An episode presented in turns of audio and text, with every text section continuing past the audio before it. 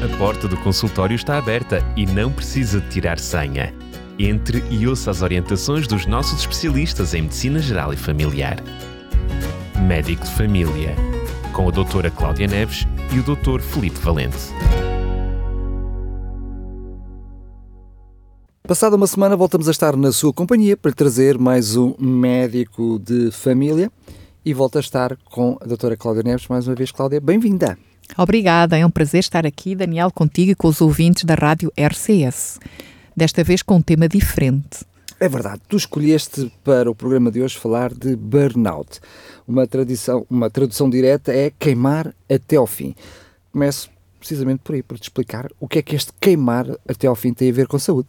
Uh, a própria palavra burnout uh, vem do inglês. É uma perturbação psicológica causada pelo stress excessivo devido a sobrecarga ou excesso de trabalho. É, portanto, um esgotamento físico e mental decorrente da vida profissional sobrecarregada, desgastante, incapacitando a pessoa para desempenhar simples tarefas como até trabalhar. Podemos dizer que é uma resposta complexa ao stress profissional prolongado ou crónico. Talvez há uns anos chamaríamos isto um esgotamento associado ao trabalho, não é? Porque vemos que é uma perturbação, mas associada ao trabalho. Há aqui uma causa direta que é o trabalho. Mas eu acho que hoje em dia está menos na moda, mas eu lembro-me de há poucos anos atrás, esta palavra era dita constantemente e nós, cada dia que passava, ouvíamos mais pessoas com este caso, com esta perturbação. Isto é efetivamente algo que. Uh, está a acontecer cada vez mais? Sim, sim, sim. Uh, cada vez é mais frequente, uh, ou talvez também mais diagnosticado pelos profissionais de saúde, mas também mais frequente. Segundo dados estatísticos da Associação de Psicologia da Saúde Ocupacional, 2008, por exemplo, já há uns anos para trás, 9% dos trabalhadores portugueses estavam em burnout. 2008, 9%. Em 2013, eram cerca de 15%, quase que duplicou. Em 2016 eram 17,3%. E este número tem estado sempre a aumentar. Segundo conclusões de um estudo feito um, da consultora Mercer, foi publicado em fevereiro deste ano 2023, um, diz que 81% dos trabalhadores sente-se em risco de burnout. Não quer dizer que estejam, sente-se em risco de burnout, 81%. E este valor daqueles que se sentiam em risco de burnout em 2020 era de 63%. Uh, eh, diz que hum, os trabalhadores afirmavam neste estudo que foi feito que a principal razão para o seu burnout é o facto de não se sentirem suficientemente recompensados e reconhecidos pelos seus esforços. Ainda uh, um outro estudo, também publicado este ano em maio, um estudo do Laboratório Português dos Ambientes de Trabalho Saudáveis foi publicado pela agência Lusa. Diz que os trabalhadores da área da saúde, educação e administração pública são os de maior risco de burnout. E o trabalho, um, este trabalho, este estudo, analisou cerca de 2 mil trabalhadores em vários setores de atividade e identificou níveis de risco elevado em termos de saúde mental, com quase 80% dos trabalhadores a apresentarem pelo menos um sintoma de burnout. Portanto, já vamos ver certamente mais para a frente, ou seja, há mais do que um sintoma que nos mostra que é burnout. Sim, sim. Basta, basta apresentar um dos sintomas para já ser considerado burnout? Ou numa fase inicial. Ok. Uhum. Uh, ainda neste estudo, uh, a coordenadora deste trabalho, uma psicóloga, ela escreveu o seguinte: muitas vezes, quando se fala de burnout, parece que é excesso de trabalho, mas às vezes não é só o excesso de trabalho há vários fatores de risco para o burnout. Por exemplo, pode haver uma exigência extrema a nível de esforço físico e psicológico, emocional ou até cognitivo, mas também contribuem o quê? As tensões, as relações tóxicas com as lideranças ou com os próprios colegas de trabalho. Pode não ser só o excesso de trabalho, mas o relacionamento dentro do trabalho, seja com as chefias, seja com os pares, os colegas de trabalho. E o facto de dizer que 80% teve pelo menos um destes sintomas, tristeza, irritabilidade, exaustão e cansaço extremo, é algo muito preocupante.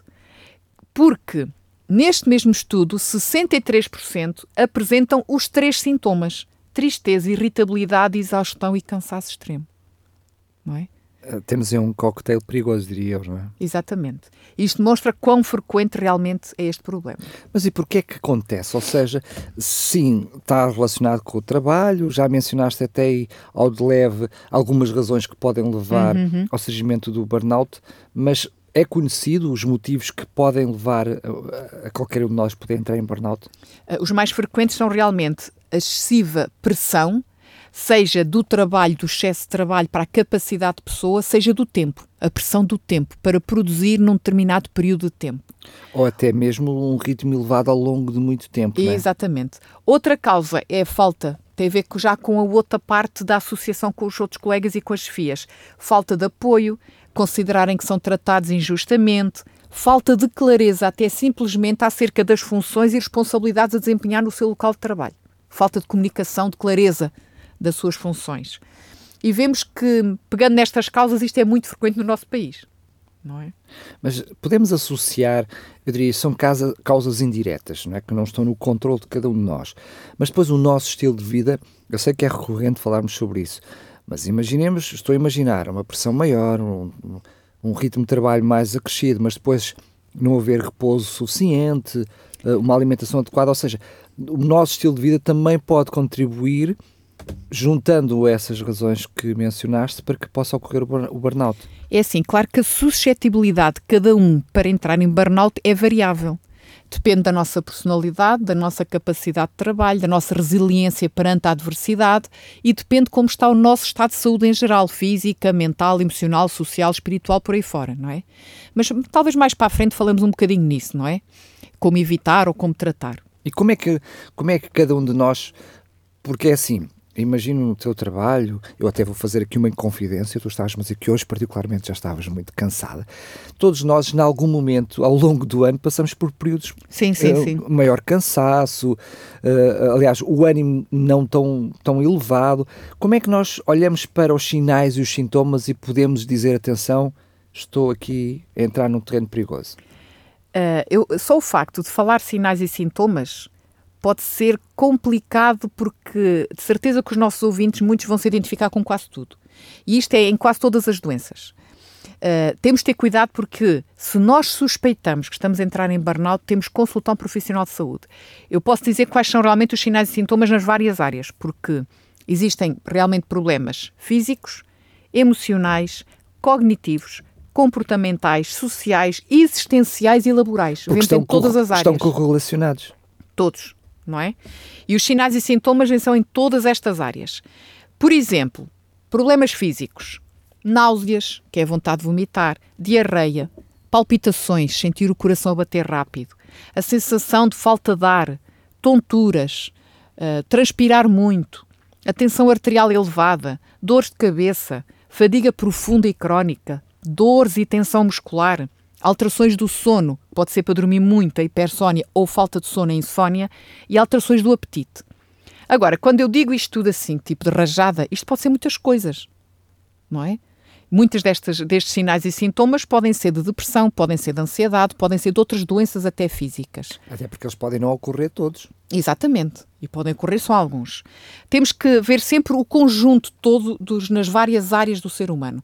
Por exemplo, sinais e sintomas emocionais a tristeza, a frustração, a revolta, a irritabilidade, a ansiedade, a baixa, a baixa autoestima. Eh, os, os sinais, os sintomas físicos que tu mencionaste, eu diria, para podermos correlacionar com o burnout, terão que haver desses também. É? Também, é? sim, sim. Só, só, os outros dificilmente eu poderia associar a burnout, né? se eu não estou com ansiedade, se eu não tenho stress, percebes onde quer chegar? É, sim, é? sim, sim, sim.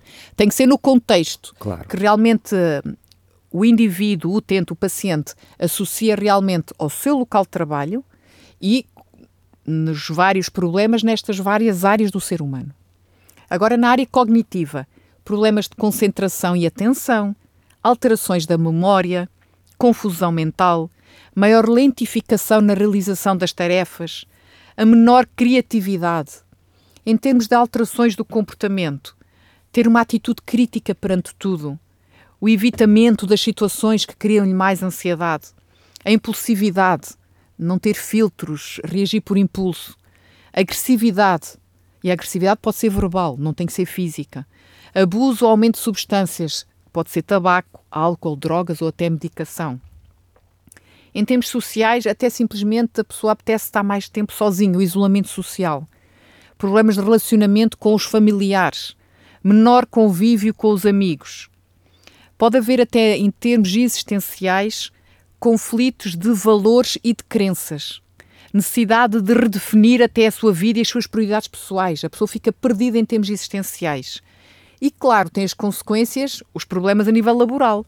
Atraso nos horários, chegar ao trabalho, maiores ausências ao trabalho, as baixas médicas, maior número de erros no trabalho, menor produtividade e até eficácia profissional. Claro. Mas os, os, sintomas que tu estás a mencionar, tirando aqueles diretamente ligados ao trabalho, são muito idênticas à, à depressão. Como é que nós sabemos se o que eu tenho é burnout ou depressão? É se conseguir pôr o, o chefe ou o patrão ao brulho? Uh, é assim, as duas situações podem coexistir, ou seja, uma pessoa pode ter burnout e estar também com uma depressão, e a depressão até, até pode ser consequência do burnout. Mas o burnout pode afetar indivíduos sem depressão ou qualquer outra doença mental prévia. A pessoa pode estar com burnout e sem depressão. O burnout é, é causado por aquela exaustão, aquele stress profissional. E uma vez retirada essa situação que lhe induz esse stress, que lhe produz essa exaustão, a pessoa melhora significativamente e recupera. Mas o burnout pode ser acompanhado de uma depressão e nestas circunstâncias. Já vai demorar mais a. É muito provável que a pessoa continue a estar deprimida, apesar de retirada da situação que lhe causava a tal exaustão profissional. Tem aqui um, esta diferença que é grande. Claro, já estou entendendo. A causa está bem identificada e quando se suprime essa causa, a pessoa fica bem, se for só burnout. Por isso a semelhança dos sintomas, né? porque na realidade eles são semelhantes. A questão até é mesmo como recupera e se, se consegue. Porque muitas vezes na depressão nem se consegue identificar causas. Sim. E enquanto no burnout a causa está perfeitamente identificada. Associada ao, à parte profissional, ao trabalho. Claro. Enfim, já percebemos então que estamos com burnout. Só de ouvir os teus sintomas, eu sinto que do outro lado dos microfones, muita gente que nos está a ouvir agora diz assim: é pá, eu devo estar perto do burnout ou com burnout. Tratamento. O que fazer quando ele já está instalado? Uh, claro que implica logo atuar nas circunstâncias e nas condições que originaram o burnout, como a melhoria das condições de trabalho, melhoria das relações profissionais com diminuição do isolamento e uma melhor integração do profissional. Claro que isto muitas vezes é difícil e impossível. Imaginemos numa grande equipa, uma grande empresa, estar a mudar condições de trabalho por causa de alguns trabalhadores estarem com burnout. Mas é? como, como, eh, na tua prática clínica, como médica de família, a aconselhar um paciente teu, como é que tu, naquele momento, tu consegues dizer àquele paciente que ele tem que alterar as condições de trabalho Há dele? coisas que o paciente pode alterar, outras coisas que não pode, que não depende dele. Mas não também é? não depende do médico de família dizer o que é que pode ou não alterar, não, Não, é? não. Ou seja, Tem é- que explicar, ter uma reunião com a sua chefia, explicar a situação e o que é que pode melhorar. E atenção que há sítios, que há empresas que realmente conseguem até adaptar, por exemplo, arranjar um outro local de trabalho, outro tipo de trabalho para aquele indivíduo e ele fica bem. é, claro, dependendo Noutras das- da- circunstâncias, outro tipo de Claro. trabalho, desde que tenham nessa empresa essa solução, não Mas é? depois de diagnosticado o burnout, ou seja, foi ao médico família, está comprovado, está Uhum. diagnosticado, certamente imagino eu que haverá também alguma medicação específica, enfim, muito Uhum. parecida com aquela que acontece com a, com a ansiedade e as depressões, os tais ansiolíticos ou por aí, por aí perto, mas depois esse- é com esse, lá, esse diagnóstico na mão que o próprio hum, paciente vai tentar eh, ele próprio, junto da sua entidade programa, eh, empregadora, Uhum. patronal, tentar resolver a situação ou criar condições. Mudar Mas- um bocadinho as condições muitas vezes ajuda. Em muitos casos, a grande maioria implica inicialmente uma ausência temporária, temporária do seu local de trabalho, as chamadas baixas, médicas, que exatamente. de qualquer forma não devem ser muito prolongadas, não deve sair da sua rotina, mas a ausência temporária do trabalhador daquele local de trabalho. Em alguns como, casos, como medida de emergência, não é? Sim. Em alguns casos, pode implicar a saída definitiva daquele local de trabalho. Eu penso que todos os médicos de família têm essa experiência de alguns pacientes com burnout que tiveram que se despedir e procurar um outro trabalho na mesma área ou até em áreas completamente diferentes para ficarem bem. E ficaram bem. Isto demonstra realmente que era exatamente aquele local de trabalho, com tudo o que implicava, que estava a criar aquela perturbação psicológica naquele utente, não é? Ou seja, tentar eh, melhorar, mudar as condições no local de trabalho, a ausência temporária é outra estratégia, e, em alguns casos, realmente a saída definitiva daquele local de trabalho. Reorganizar o trabalho, há coisas que, como nós trabalhadores, depende de nós como reorganizamos o trabalho, não é? Há outras coisas que não dependem de nós. Mas é essencial a organização. Organizar o nosso tempo noutros interesses. Importante, nos tempos livres. Isto também ajuda a ter maior resistência para realmente. Mas isso é já como evitar o burnout? Não, isto é já no tratamento. É ainda no tratamento. No tratamento. Porque com são, maior... são coisas que eh, certamente ajudariam a evitar também. E se calhar, e, e, já vamos ver que também é a mesma coisa, não é? Neste aspecto. Importante o convívio com a família, importante o convívio com amigos. Não se focar Vida só no para trabalho. além do trabalho. É? Exatamente. Importante também, ainda no tratamento do burnout, isto é importante, eu, eu falo muito disto aos meus pacientes, atividade física regular, exercício físico, pode ser tão barato como uma caminhada, uh, corrida, pelo menos os 30 minutos por dia, ajuda a aliviar a pressão e aumenta a produção das substâncias no cérebro que aumentam aquela sensação de bem-estar. A atividade física é essencial para todas as perturbações psicológicas em geral já e já aqui falámos em é algumas. no burnout, importante.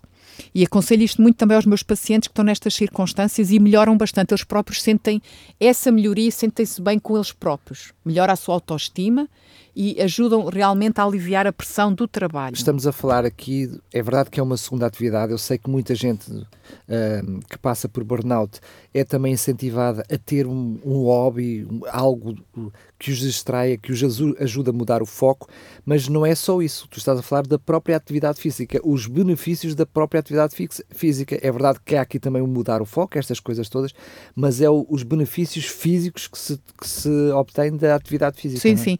Eu iria mais além, os benefícios físicos, mentais, cognitivos, em todas as áreas, com atividade física regular. Claro que quem não faz atividade física regular deve começar a fazê-lo menor tempo, menor intensidade e ir aumentando progressivamente em termos de tempo e de, e de intensidade. Ainda no tratamento do burnout é importante evitar substâncias que sejam estimulantes, o café, o tabaco e o álcool, como já vimos que podem agravar. A alimentação. Altera o humor, não é? Exatamente. Aumentam a estimulação do sistema nervoso central e podem aumentar a ansiedade. A alimentação cuidada, saudável, sem falta de nutrientes importantes em todas as áreas, hidratos de carbono, proteínas, gorduras saudáveis, vitaminas, minerais. Para quê? Para termos uma boa resistência física e mental. A alimentação também é essencial. Em muitos casos é necessária ajuda médica, nomeadamente quando a pessoa já tem sintomas de ansiedade, depressão, como estávamos a falar há pouco, e que pode justificar o tratamento com medicamentos, às vezes curto, médio prazo e às vezes a longo prazo. Cada caso é um caso, cada doente é um doente.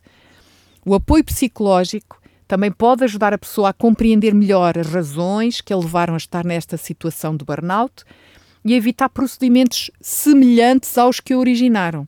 Não é? Para isso é importante a psicoterapia, apoio psicológico. Não tenham vergonha, não é tabu ter apoio psicológico e são profissionais muitas vezes que nos ajudam nestas circunstâncias também.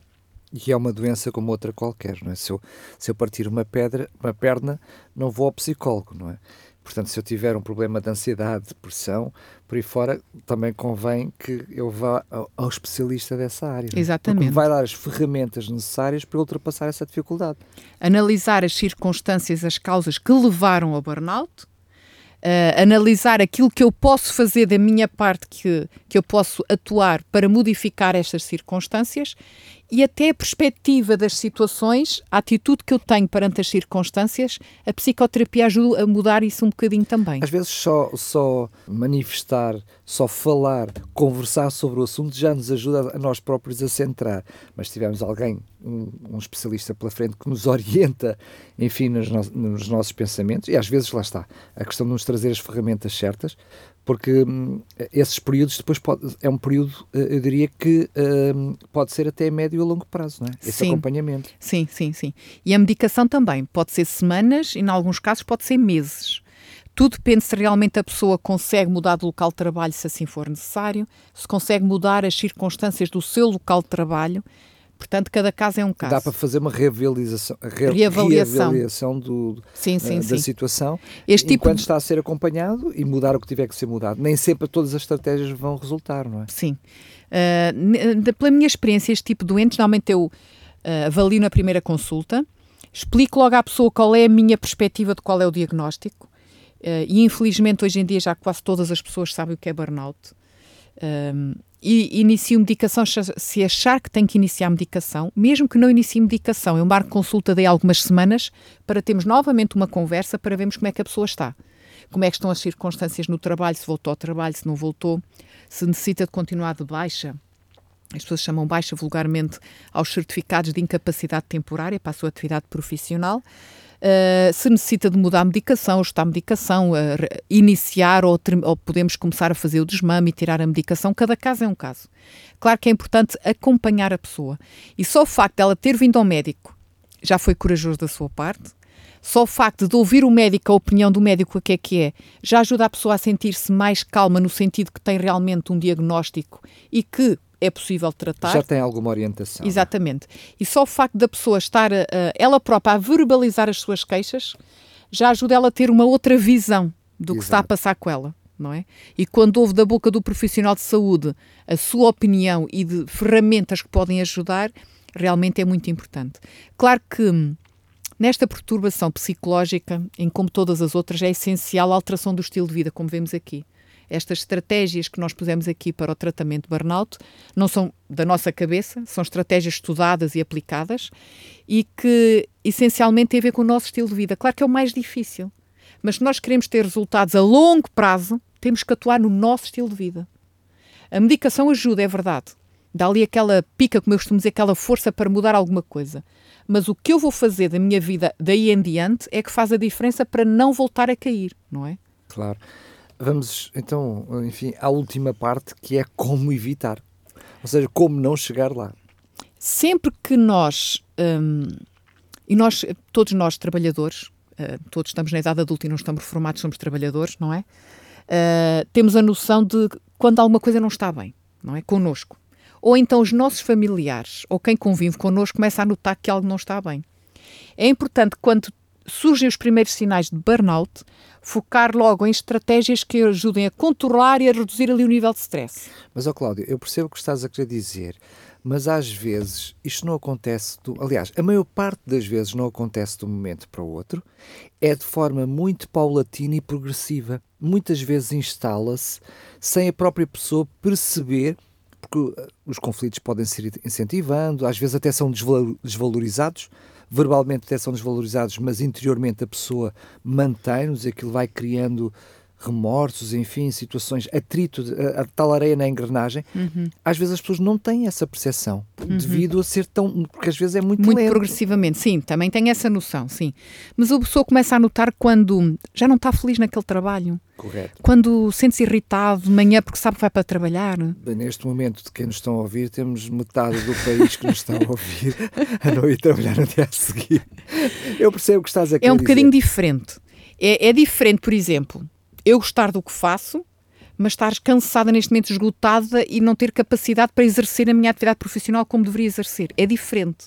Mas é? aí tens que ter a noção que chegaste ao teu limite. Não é? Exatamente. E, e eu acho que às vezes é aí que, que falha, ou seja, as pessoas já estão num- a- a- num- numa situação de desgaste muito acentuado sem se aperceberem que estão lá, não é? Chegam lá sem se aperceber.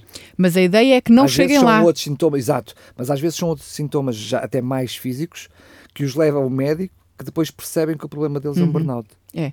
A ideia é não chegar lá. Claro. E para isso nós temos, todos nós como trabalhadores, ter estratégias. Primeiro, ter pequenos objetivos na nossa vida profissional e pessoal. Por exemplo, no meu dia a dia, como médica de família, eu tenho objetivos, consciente ou inconscientemente. Tenho as consultas marcadas, programadas, as consultas não programadas. O meu objetivo, eu falo por mim, como médica de família, naquele dia é que realmente eu, eu ajudo o máximo possível aquelas pessoas que eu vou ver. Tento ser simpática, identificar-me, tentar pôr-me um bocadinho nos sapatos deles para tentar perceber a situação deles. Porque há situações que às vezes nós não entendemos, não tentamos pôr um bocadinho na situação deles. É eu chegar ao fim do dia, o meu objetivo diariamente é com a noção de que ajudei mais X pessoas. esse objetivo. Nem que seja uma que eu tenha dado alguma ajudinha, não é? Um, e pessoalmente também é importante termos objetivos. Nem que seja fazer uma caminhada todos os dias. É importante termos um objetivo. Claro. Se eu estou a fazer já essa caminhada, manter isto diariamente. Porque o conseguires esses objetivos, conseguires atingir. Para já, os objetivos devem ser tangíveis, não é? Claro, Exatamente, realizáveis, que é claro. para não, não acontecer exatamente o inverso do objetivo que tu queres, que é trazer alguma gratificação própria, não é? Aquele sentido. Melhorar de, a autoestima. Melhorar a autoestima, o sentido de dever cumprido, que, não que necessariamente não tem que passar por uh, apreciação de outrens. Não. Uh, ou seja, é importante nós fazermos uma autoavaliação. Exato. Eu ter esses objetivos. Porque não, não, a nossa autoestima não deve estar dependente dos outros, não é? Não, não, não. Isso, não, isso é muito difícil porque nunca agradamos toda a gente, Claro. não é? Uh, importante também, como já falámos, no tratamento, para evitar também ter atividades de lazer com os familiares e amigos. Mimarem-se. Importante estar com as pessoas, conversar. Não estou a falar na tecnologia, estou a falar pessoalmente. Que hoje em dia cada vez é mais raro, mas é importante encontrarmos com pessoas, jogar jogos de tabuleiro, jogar uma partida de futebol e fazer uma caminhada juntos. Conviver com alguém fora do nosso ambiente de trabalho. Importante fugir, uh, fazer atividades que fujam um bocadinho à rotina, como uh, ir comer a um sítio diferente desta vez e fazer um piquenique que nunca fiz num determinado sítio, combinar uma atividade com amigos que nunca tinha feito, ir passear a um sítio que nunca tinha ido. Um exemplo. E aqui um conselho que, que pode achar estranho, mas que é muito importante: evitar o contacto com pessoas negativas, constante, constantemente a reclamar dos outros, do trabalho, do mundo, da política, do país, de, de tudo. Influencia-nos inconscientemente. Sempre que estamos a ouvir aquilo diariamente e constantemente. Tentemos quebrar um bocadinho esse discurso e conversar com alguém de confiança sobre aquilo que estamos a sentir é importante para tentar até ter uma perspectiva externa a nós, daquilo que eu acho que estou a ficar em burnout, vamos ali ouvir outra pessoa que me conhece, pode ser o meu cônjuge, pode ser um pai, uma mãe, claro. tentar desabafar um bocadinho para ter uma outra perspectiva, é importante. Muito bem, enfim, vamos uh, esperar que quem está do outro lado dos microfones possa também já com esta consulta, eu diria, aqui através dos microfones, possa ter as ferramentas certas também para poder um, uh, evitar, em primeiro lugar, este burnout e, desde já, se por acaso sente que, por aquilo que ouviu, que até pode estar a passar por uma situação de burnout ou que alguém na família pode estar a passar, desde já, consultar o médico de família, não é? Exatamente. Uh, é importante não ter vergonha e é importante realmente uh, ter a noção da sua necessidade e pedir ajuda até porque isto é um benefício a longo prazo, não é? Ou seja, e mais, mais, mais, ainda queria dizer mais, que é, quanto mais rapidamente se atuar, melhor é, porque quanto mais tardia, por exclusão de partes, pior é, não é? é há que evitar o tratamento, ou seja, ir evitar o burnout e não ser preciso tratar. Uh, eu diria mesmo que hum, o ter objetivos é importante. Eu vou falar, por exemplo, aqui na rádio, qual é o meu objetivo de um programa? É que esteja a transmitir informação útil para todos os que nos estão a ouvir. E espero que hoje, depois deste programa, mais fiquem informados do que é o burnout e consultem o médico se acham que estão em burnout. Objetivos cumpridos. Obrigada. Cláudia, mais uma vez, muito obrigado e até ao próximo programa. Até à próxima. A porta do consultório está aberta e não precisa de tirar senha. Entre e ouça as orientações dos nossos especialistas em Medicina Geral e Familiar. Médico de Família, com a doutora Cláudia Neves e o doutor Felipe Valente.